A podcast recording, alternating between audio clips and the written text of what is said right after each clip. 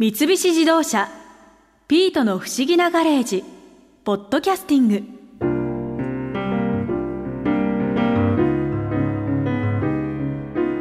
干物は一番古い保存食。確かに干せばできるんだもんね。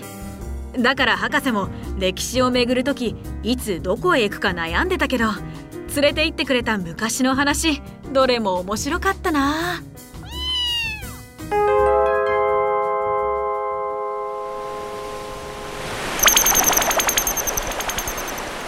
8世紀半ば要は奈良時代の海辺の村に到着。日本国内だけど一応どんな時代のどんな言語もわかる都合のいい装置をつけといてね。はい。じゃあ行こうか。ほらあった。おお作ってますね干物。これ何の魚なんだろう。おい何やってんだ。あすいません。触んじゃねえ。これは都に収めるもんだぞ。都に？今でいう税金みたいなもんだ。仏能なんですね。あのこれはなんて魚ですか？それは来た日だ。来た日？そんな魚がいるんですね。魚の名前じゃない。こんな風に小魚を丸ごと干したのが来た日だ。あ干物の種類なんですね。こっちにあるのがアヘ作り。内臓を取って干した干物のことだね素はやりは作ってないんですかこの辺りじゃ作ってないねそんなに大きな魚は取れないからな。この辺りの海じゃ。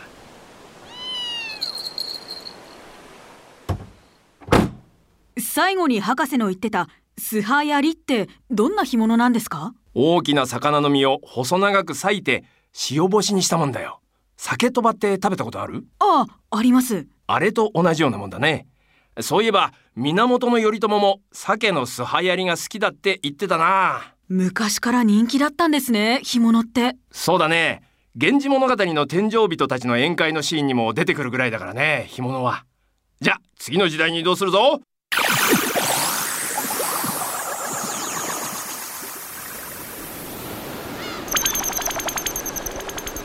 997年のグリーンランドに到着。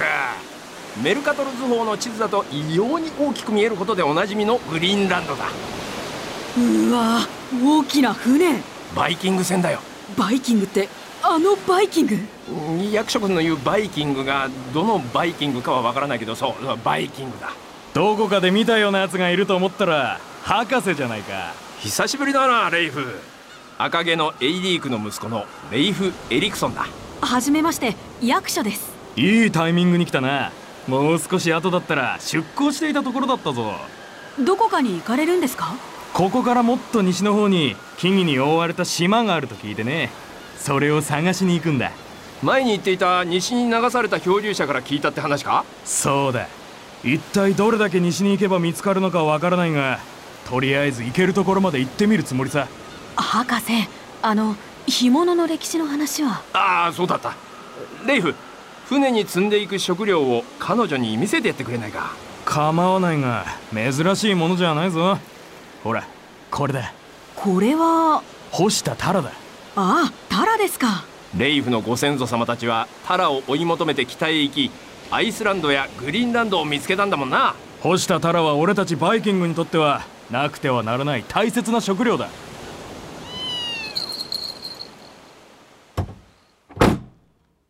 それで木々に覆われた島っていうのは見つかるんですか。ああ最初に見つけたのは岩に覆われた陸地彼らはここをヘルランドと名付けた。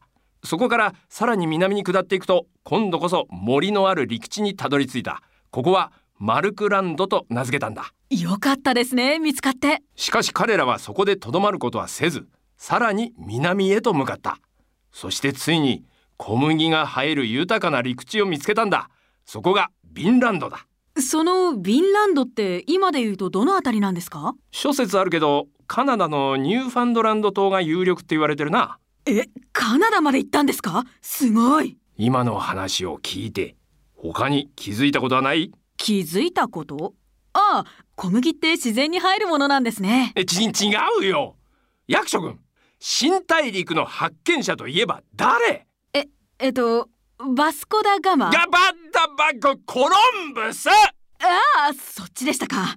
コロンブスが新大陸を発見したのは15世紀の終わり。でもレイフたちがカナダにたどり着いたのは西暦1000年前後。ということはつまりコロンブスより500年も早く新大陸を発見していた。その通り。残念ながらその事実がヨーロッパ各地で知られることはなかったし定住しようとしたけど失敗したからレイフが新大陸の発見者とは言われないけど彼がこの頃すでに新大陸にたどり着いたのは事実。そしてその偉業を支えたのがタラの干物ってわけだ。へえ。さてここはこれぐらいにして次の時代に行くぞ。Here we go!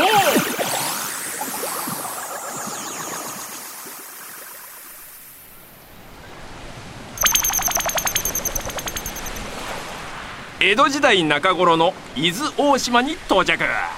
すいませんちょっとお話聞かせてもらえませんか？ああ見てわかんないかい。今忙しいんだよ。ええあの僕たちもお手伝いしますんで。そうかい。じゃあその桶の中に魚がつけてあるからそれをあっちに干しとくれ。わかりました。役所君やるよ。干物作りの練習ですね。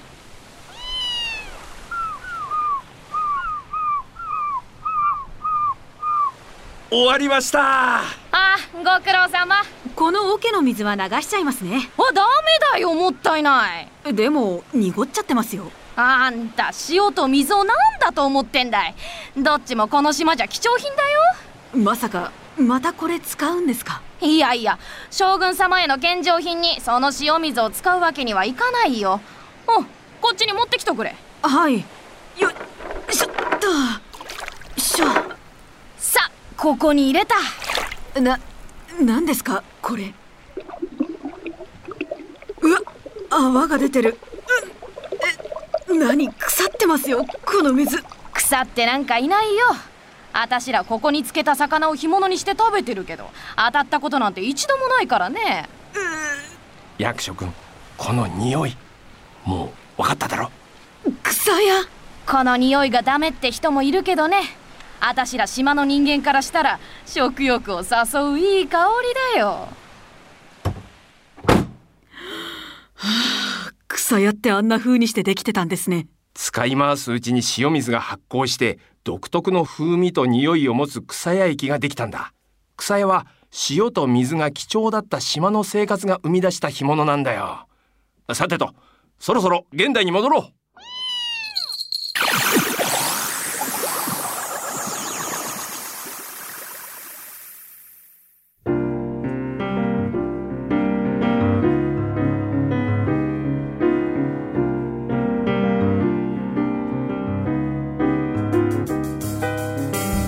三菱自動車「ピートの不思議なガレージ」ポッドキャスティングこのお話は「 Drive your Ambition」三菱自動車がお送りしました。